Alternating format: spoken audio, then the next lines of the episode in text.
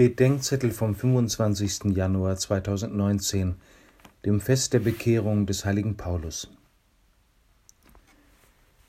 Auf dem Weg nach Damaskus, wo Saulus, später Paulus, die Christengemeinde vernichten will, stürzt er von Licht überwältigt zu Boden und hört eine Stimme sagen, Ich bin Jesus, den du verfolgst. Jesus spricht hier von der verfolgten Kirche und er spricht von sich.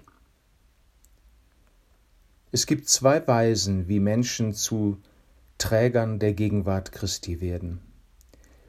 Das sind zum einen die, mit denen sich Jesus Christus identifiziert, nämlich jeder einzelne Mensch.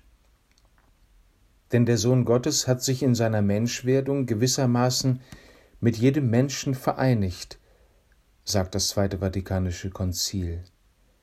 Das gilt besonders für die Armen und Kranken und die geringsten Brüder und Schwestern. Was wir ihnen tun, tun wir ihm, Jesus, dem Herrn.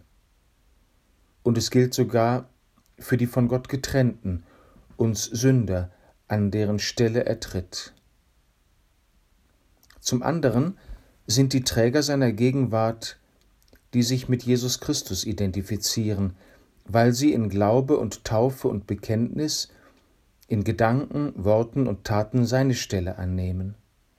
Von ihnen sagt Jesus, wer euch hört, hört mich. Und wo ich bin, da wird auch mein Diener sein. Von ihnen spricht Jesus, wenn er den Paulus fragt, warum verfolgst du mich? Wir sind schon die, mit denen sich Jesus Christus identifiziert hat und an deren Stelle er tritt. Im Glauben werden wir immer mehr die, die sich mit Jesus identifizieren und an seine Stelle treten, um mit ihm zu leben, zu lieben und zu leiden. Wollen wir das?